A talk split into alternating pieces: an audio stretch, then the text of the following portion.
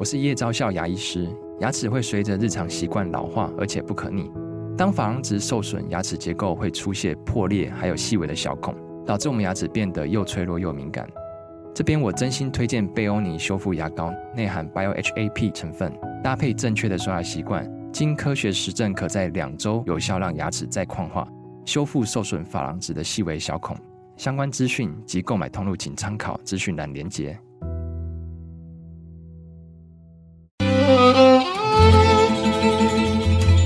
每一段关系都是一门功课，每一次经历都是生命的滋养。世界上最重要的东西，往往用眼睛是看不见的。One two three four。那我们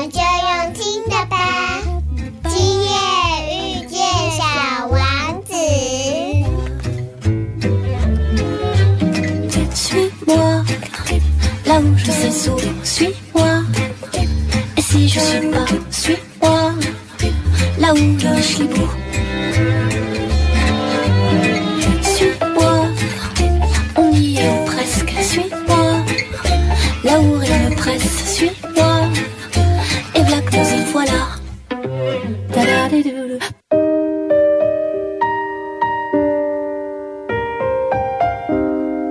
欢迎光临今夜遇见小王子，亲爱的听众朋友，这一周过得好吗？阿光呢要延续上一周谈天的主题哦，就是四国片路哦，要来访问这个小欧哦，因为我们上一周呢跟小欧聊到的这个四国片路，包括它的起源啊，包括这个空海大师啊，以及它一些周边的基本介绍，我相信。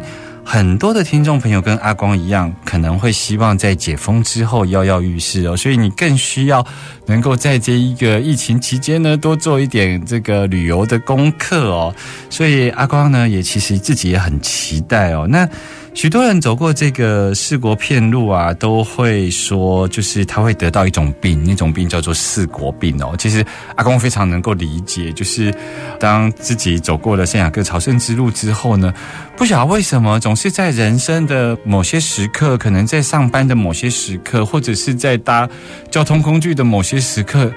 自己的脑海就会忽然回到了走朝圣之路上面的一个场景哦。所以我非常理解，就是很多人走四国片路之后，说自己会得到四国病是怎么一回事哦。因为人生真的是很少数、很少数有时间哦，可以放下一切人生中的俗事哦，然后专心的跟自己走在一起哦，然后陪自己走一段路哦。所以有没有准备好在这一集呢？我们继续四国片路，要跟随阿光还有小欧的脚步来出发呢？慢点，慢点，慢点，让灵魂跟上我们的脚步。欢迎疗愈大来宾。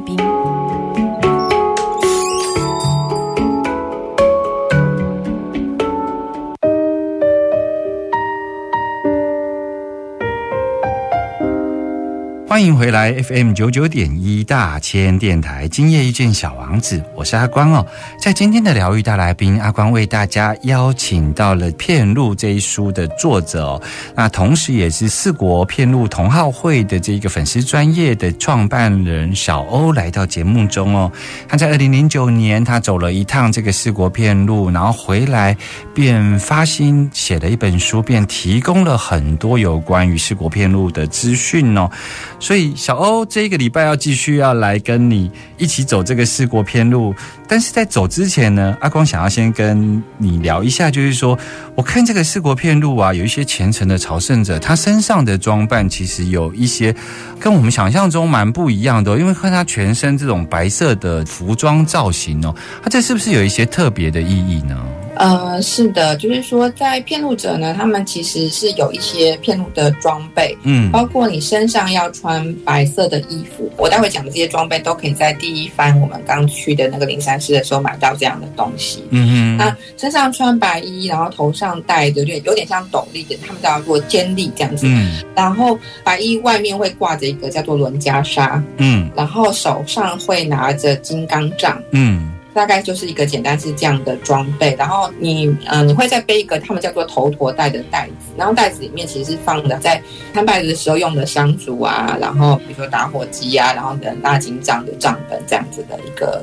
配备。那实际上在江户时代留下来的那个偏路者的一些资料里面，其实就有比如说像白衣坚立金刚杖这样子的、嗯的配备，这是其实是有一个特别的含义的。嗯就说在古时候的骗路者，其实，在江户时代十四世纪以前，他其实都是修行人在的在进行修行的的，路线。嗯但是在十七世纪那个时候，有一位僧人叫做真念，他出了第一本骗路指南。嗯哼，对他就是因为他觉得这条路，因为他也想要推广空海大师的信仰，所以他就把它文字化，把他在路上怎么走，哪里要怎么住，哪里要去申请什么东西，他都把它写得很清楚。嗯然后因为这个书靠文字出版之后呢，他其实就让很多人就读到了嘛，嗯所以也成了在江户时代后来变成是一种文化信仰，所以一般人也可以去朝圣旅行，是进行朝圣旅行，就变成世俗化了的这个过程。嗯那可是因为古时候的交通不像现在那么方便啊，而且你在古时候可能山的路上路况有很危险，你不小心摔死了，或者是不小心遇到了野兽什么的，什么样的危险都有可能。所以当时的一个想法就是说，你要去走偏路，你要有一个抱着一个必死的决心，你要去走这条路。所以在那个时候呢，白衣它意味的就是寿衣，就是日本人在往生的时候穿的那个衣服。是它其实就是寿衣的意思。那那个在当时就是还有比如说那个你带着坚力，如果一个骗路者往生的话，坚力就代表的是你的棺木，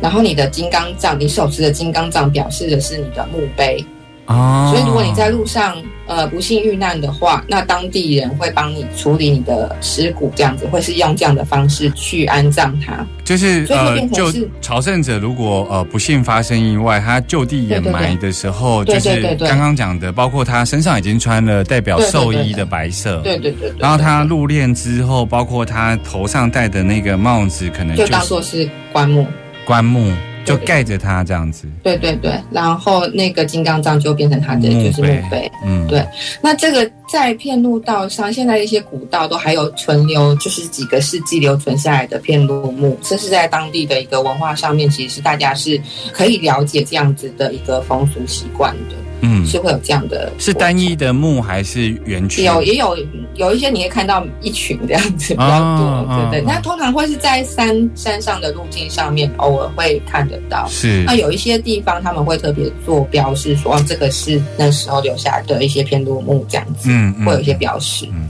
其实我在走圣雅各朝圣之路路上啊，沿路都会有朝圣者的墓。对对。我每次都会停下来跟他讲说，因为他们西方人是会放相片的，哦，我可以知道他是哪一年过世，然后他、哦他是男生女生，嗯。我都会停下来跟他讲说，如果是男生，我就会说，我会鞠躬跟他讲说，学长。就是啊、呃你哦。你你走这条朝圣路，然后现在你在这里，也希望你能够看顾我们未来的学弟妹的脚程，这样子。对，所以的确走这一条路，我们刚刚从呃小欧的介绍里头知道说，原来他那一身衣白色的衣服是有这样子的意思的。对，不过是说，因为其实现在片路他们片路道是，他们更希望的是越多人去走越好。嗯，所以他比如说像他们也蛮鼓励年轻人去走片路的，嗯那年轻人有时候就觉得啊，这个衣服感觉很宗教啊，或感觉不美不好看这样子，所以他们很多那种山野杂志或者片路杂志，他们会鼓励年轻人说，哎，你比如说你可以这几个物件里面，你选一个佩戴就好了，比如说你就是拿金刚杖。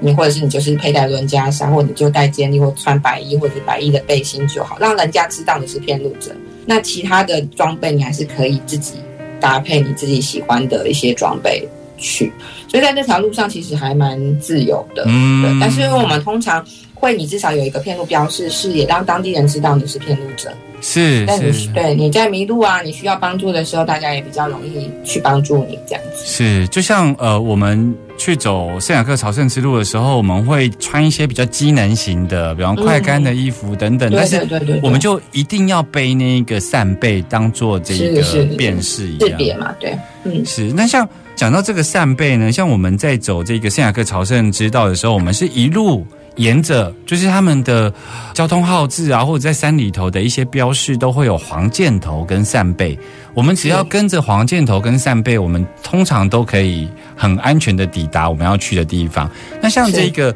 四国片路的话，它会有什么样的标示作为朝圣者的指引呢？它的标示包括说，比如说小红人，嗯哼，一个红色的小人，嗯然后拿着金刚杖的这个形象图像啦，然后或者是说红色的箭头，红色的箭头。红，色的箭头，或者是会写同行二人的标语，嗯。或者是，诶，他就直接写 o h a n l o 就是他直接写骗路道的那个日文，嗯。会直接就写骗路道这样子，所以各种标示，但是不用担心认不出来，因为他就是要给你看的，对，所以我们通常就是感觉，然后因为我那时候第一次去走偏路的时候，我就感觉这完全就是一个秘密社会、秘密组织的暗号，啊。它有各种形式，啊。可是骗路者一看就知道说，哦，这是给我看的，啊，对，它不见得会是单一的符号，它有的时候会有很多种，就是类似的东西这样子。然后我们一看就知道说，哦，对，没有错，我们就在对的路上这样。嗯，像你们走在山林里头，像这些辨识是会特别山林里头通常都会是在树枝上挂那个标语，或者是地上会有一个木木棍这样子，然后立在那边。对对对是对是是是，所以它的距离呢，就是说它会多会多久会看得到这个标识啊？嗯，基本上在市郊或者山里的话，不会给你太大的困扰，你就会看到了。就是你差不多你就会一直看到，反而是至少要转弯，或者是至少要有岔路的时候是一定会有，一定会有。然后通常是我们都会建议说，如果你太久没看到箭头了，嗯就有可能是你迷路了。啊，是是，对，所以我们我们通常就会建议大家说，如果你发现你太久没没看到箭头的话，你可能可以，如果有路人经过，你都可以问一下这样。是是是，像像我们圣雅各朝圣之路在走的时候，我们都会习惯用 Buen Camino，不管是你哪一个国家，我们都会用 Buen Camino 来代表，就是说呃祝福对方一路平安，也是互相打招呼。像四国片路的话，彼此打招呼是怎么进行？片路道上非常有趣，就是说，其实你的装扮是骗路者的样子，嗯。然后你走在片路道上，嗯。你不只是跟同行的骗路者打招呼，迎面而来的任何四国当地居民都会跟你打招呼。哦，这样子哦，对，我们就很简单，就是口尼基哇，就是日文的就你好的这样的一句话，嗯。然后你会跟任何迎面而来的人打招呼。然后如果说，比如说我们走在路上的时候是小学生上学或者是放学的时间，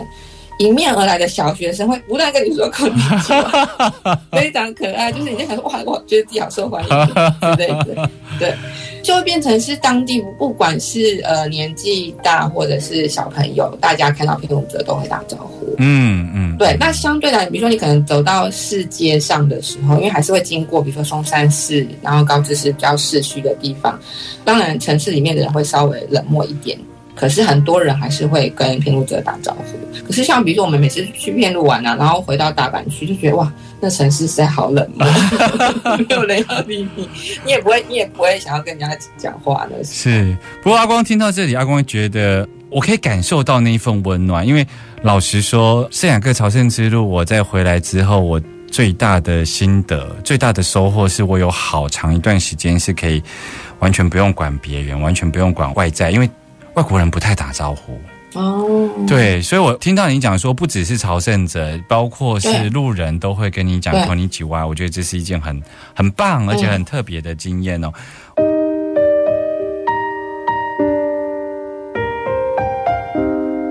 欢迎继续回来 FM 九九点一大千电台，今夜遇见小王子，我是阿光。在今天呢，阿光跟小欧跟大家聊到了这一个四国片路哦。 小欧，其实我看那个刚刚你在讲那个装备的时候啊，我看像包括金刚杖啊，那个杖上面都会写这个同行二人哦，这到底是什么意思呢？同行二人其实就是你在走偏路道的时候，空海大师会与你同行。哦，真的吗？对对对对对对对对对。因为我觉得这个是一个还蛮蛮好的一个支持感，就是说，其实你在你在那个路上，因为呃，我那时候去，其实我跟我朋友一起去，可是因为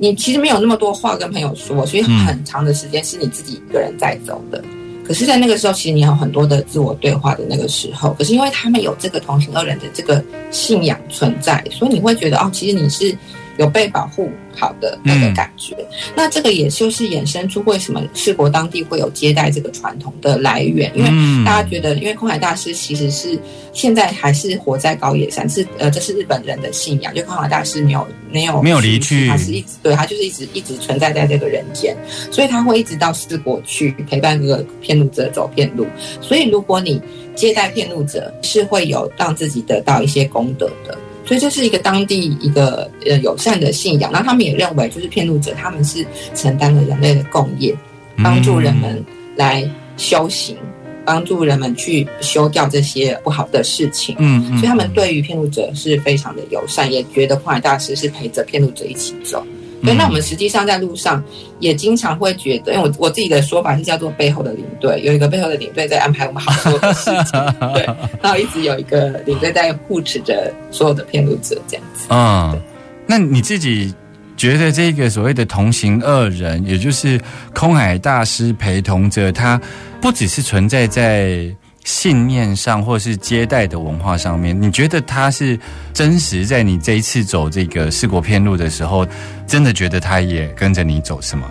有啊、因为那时候我第一次去之前，那时候因为只能看很多日本国际上的那个游记嘛，然后日本国际上游记他们会想说啊，他们在哪里哪里发生什么事情啊，这是大师显灵啊之类的，就是有很多这样子的故事。嗯然后我那时候想说，怎么可能会有大师显灵这种事？自己觉得不太可能。嗯然后那时候我自己有一个很明确的经验，是在走第十一番到第十二番的烧山寺那段路的时候，因为这个我在书上我有写到这这段事情，是因为，呃，我其实是一个很怕爬山的人，嗯但是因为我看那个《迷路的大人们》那个日剧的时候，我就知道说会有一段山路很难走，就是第十一到第十二番，就是烧山寺的那段路。嗯然后确实，它的那段路呢是，它其实海拔它大概八百公尺，其实不是非常高的山。嗯可是那一段路它是要先上山再下山，再上山再下山，再上山再下山，它的山路是不断上上下下，所以其实对偏路者来讲是很累的是的一段路。然后在其中某一段路的时候呢，我的朋友已经不知道走到哪里去了，然后我也没有遇到半个偏路者，前后是你可以那段路是你可以看到前面跟后面的路程，你可以看到路况的那个状况。嗯可是我在走那一段路的时候呢，就是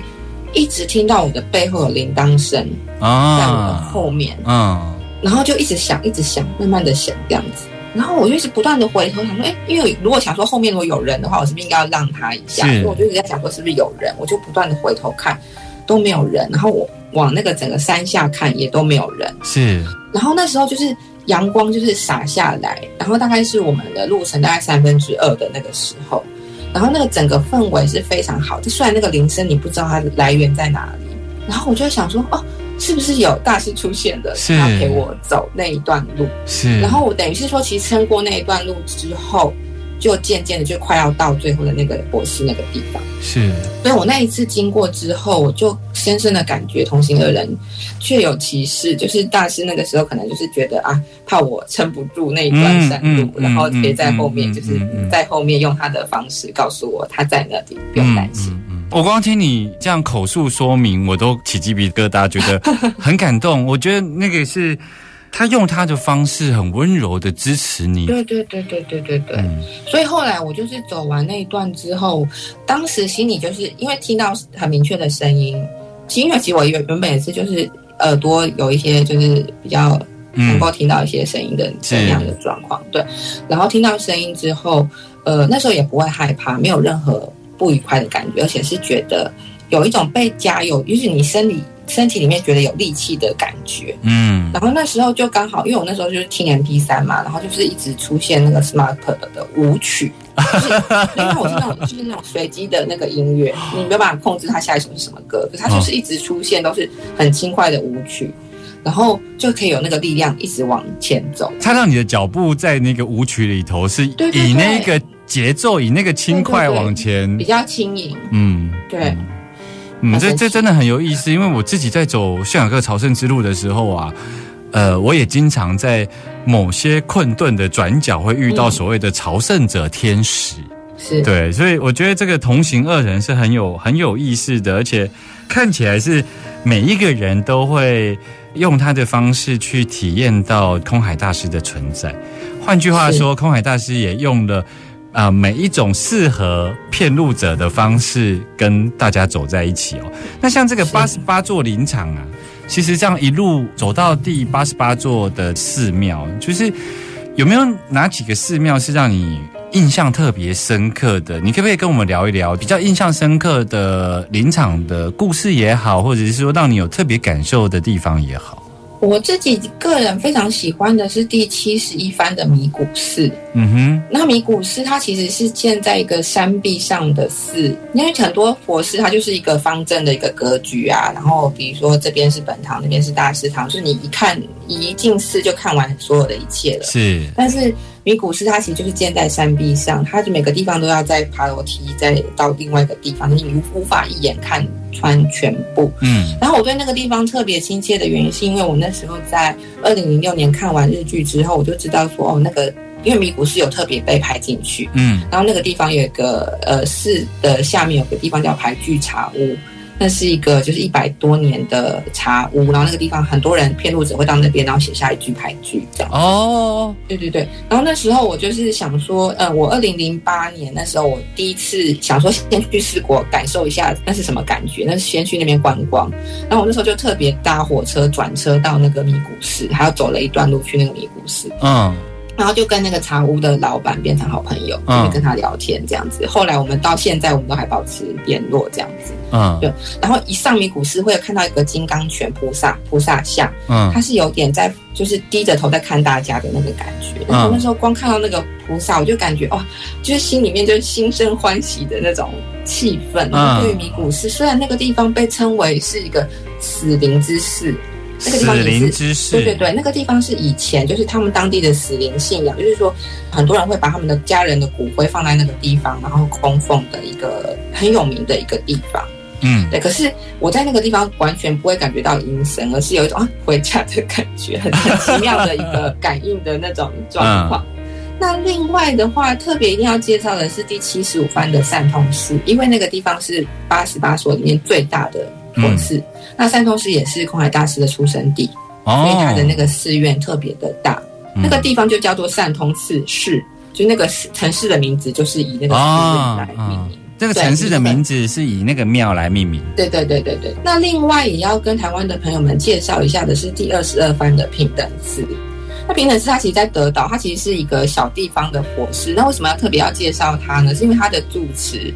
非常的就是有国际视野，嗯很认真的在经营各种国际化的任务。他也来过台湾，嗯跟台湾的骗路者有开过一个交流会，嗯哼，非常有趣。也是台他在台湾有认识很多很多好朋友这样子。嗯现在我们都已经渐渐知道，很多博士都是新一代在接班了，就是大概是三四十岁一代的主持、副主持蛮多的，嗯所以他们也会做蛮多的尝试一些国际交流的活动。嗯所以那时候像呃二十二班的平等式主持，那时候来的时候，跟着七十九班的天皇寺的主持也一起来台湾。是对，然后之前八十六班的主持、六八六九的主持也都来过台湾，跟台湾的朋友们做交流。嗯我觉得这是还蛮难得的是活动。是对啊，我一点都不讶异，你第一个要介绍的那个竟然就是呃有牌具的那个寺庙，因为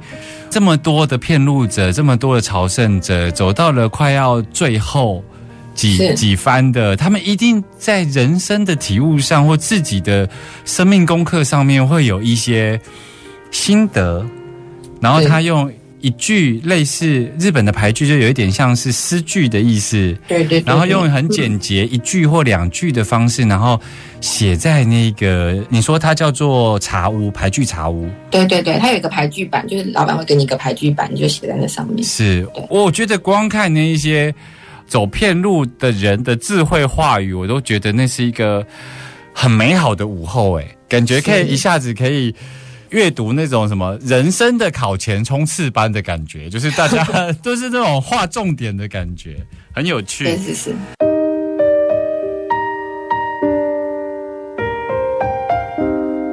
欢迎收听《今夜遇见小王子》，我是阿光哦。在今天的节目呢，阿光为大家邀请到了小欧来跟大家聊这个四国片路，而且我们呢一次呢就是邀请了小欧来，上个礼拜也谈四国片路，然后这个礼拜继续来谈哦。但是在这个节目的最后呢，阿光其实是很想问一下小欧，就是像我自己呢，在走这个圣雅各朝圣之路的时候啊，我自己觉得最大的收获是，呃，我了解我在世俗的人际关系里面呢、有时候会好像有时候会看不清的原因，是因为我可能第二天会遇到同样的同事，然后第二天会遇到同样的老板，所以。我很多时候呢，其实没有办法真正讲自己想讲的话哟，因为我觉得我第二天会遇到同样的人，所以我就不断的会委屈自己，然后甚至会让自己很多事情就想说算了吧。可是当我去走了这两个朝圣之路的时候，我发现人际关系中一期一会。其实是有它的奥义，就是你把每一个人的相遇都当做一期一会的时候，你会更懂得如何跟眼前的这一个人来互动哦。那像你在走这个四国片路的时候啊，觉得走完四国片路，你比较深刻的感受，或者是有一些发现是什么，可以跟我们大家分享吗？我觉得片路到对我来说，它其实就是一个人生的模型。嗯嗯，我今天可能没有提到说，其实，在四国四县在片路道上，其实是有不同的意义的。德岛代表的是发心，高知代表是修行，爱远代表的是菩提，然后上川代表是涅槃。所以刚好就是，就说你说它是一个修行的过程也好，或者是一个逐梦的过程也好，因为其实一开始我们都是先很热烈的发心，然后开始想说要开始进行一些 routine 的一些工作的时候，可能就是一个修行的过程。然后接下来你会遇到疑问。然后你会遇到很多挫折，可能是一个菩提的这个反思的状态，然后最后到达一个很平顺的、很自在的涅槃的那个时刻。所以我常常会把这件事情当成是一种人生的模型。好比说，我现在生活上在某些地方有点卡关，嗯我就想说，啊，我现在就是走到高知的某个地方，嗯我嗯现在比较辛苦。可是我过去就好了，我可以把自己投射在那条路上的某一个路段当中的某一天的那个时空当中，去想象自己当下的这个困难。我觉得这件事情对我来讲是非常呃一个很大的帮助，就是我随时有一个小模型可以去检视自己的心理状态。你可以再跟我们听众朋友再 review 一次，就是从第一番到八十八番这个四国片路里头的第一个是发心，对第二个是第二个是修行，修行，第三个是菩提对，修行对，第三个是菩提，然后第四个是涅槃。然后第四个是涅槃。OK，所以你在后来后来的人生，呃，就回到世俗里头遇到的状况，你就会有这一个小模型可以走过一遍，就对了。对，而且也可能，比如说像工作里面，其实你可以了解自己现在是在哪一个过程当中。比如说一个案子开了，它可能就是发心的那个时候，嗯那可是，在执行的那个过程当中，可能会有很多修行的那个时候，要去很多沟通啊，很多角力啊，然后可能中间就开始遇到一些挫折，嗯可能要不断的 review 你刚开始的呃设定有没有问题，然后最后 OK 上路了，可以这个案子可以走下去了。就像是一个不断的是一个模型，可以让我们不断去反思跟对照是。是是，这真的很有趣耶！这跟其实有时候学习经验也是这样，一开始发心的时候就是一股热情，但是如何走到菩提，走到修行，走到菩提，甚至走到最后的圆满之境，这真的是一个很特殊的途径哦。像阿光自己去走这个圣雅各朝圣之路的时候呢，其实会多花一点时间，因为很难得去到的那那一个地方呢，会多花一点时间去看看。离开朝圣之路，然后去看看当地的博物馆啦、或者去吃一点它当地的美食。像四国片路这一条路上面，有没有在路上会经过的特殊的景点，可以跟我们介绍吗？或是特别呃日本的美食，在这条路上有什么是可以介绍的吗？好，那我就四个县简单介绍一下好了。那第一个县的话，德岛，因为德岛最有名的就是阿波舞，它在每年的那个中元节的时候，其实都有很盛大的阿波舞季。嗯哼，那阿波舞算是德岛的一个怎么讲，一个灵灵魂文化就对了。你到德岛，它的比如说交通标志啊，或者是一些水草的盖子上面，都会是那个阿波舞的人物造型。嗯，对，然后在片路的第十七番到十八番的时候，其实刚好会走回德岛火车站，在德岛火车站附近就有一个叫做阿波舞会馆，嗯，这个地方每天都有好几场阿波舞可以看。哦，所以通常片路者们如果到那个地方，因为通常回到大都市，大家可能会稍微休息一下，或是准备一下自己的物资的状况啊。那有空的时候也可以到阿波舞会馆，其实还蛮近的，其实蛮顺路可以到的，可以去欣赏一场阿波舞。因为他会教你怎么跳，然后最后也你也会上去跳，不一定会得奖这样子。阿波舞是一种它是一种祭典的舞蹈吗？对，它是一种祭典的舞蹈。然后是否中元节的？嗯，对，是他们的盆节的时候跳。哦，盂兰盆节。对，对对对，但是对德岛人来讲，他应该是一年四季随时都可以跳。OK 我们在德岛市区经常可以听到那个阿波舞的那个舞蹈的那个声音。是对，那另外的话，比如说在香川县，一定要吃的东西就是乌龙面。香川就是战旗吗？对，就是就是战旗嘛，战旗是古代名的意思吗？对对对，古代的令之国的名字。嗯对，然后到了到了香川啊，其实你就是进入了乌龙面的的王国。然后台湾现在是有引进一些就是战旗乌龙或者是丸桂乌龙之类的，可是你实际上到香川去吃，哦，真的不一样，真的很好吃。然后通常因为他们有很多小小小的乡间，可能会有一些制面所，都是他们当地很多很多不同的制面所，然后可以每一家都去吃吃看。嗯因为真的都很好吃，嗯跟台湾的真的差很多。因为他们当地的水质跟麦子，然后就是面揉制的方式，其实都非常的讲究。嗯然后我们每次到那个地方，因为香川现在比较小嘛，而且真的是最小的一个县。然后那时候其实已经走的，心情也已经在一个涅槃状态，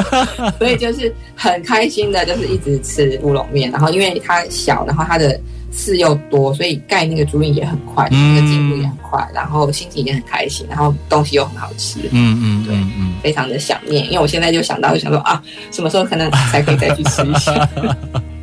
我觉得走朝圣之路，就是因为运动量够，所以吃美食这件事情千万不要放过，因为真的真的，嗯，那除了吃战旗乌龙面以外，对，还有什么想要跟高我们？知也有，高知高也有，对，高知它那边有个叫做煎鱼半敲烧，就是那个煎鱼啊，它会外面烤过，但是里面是生的。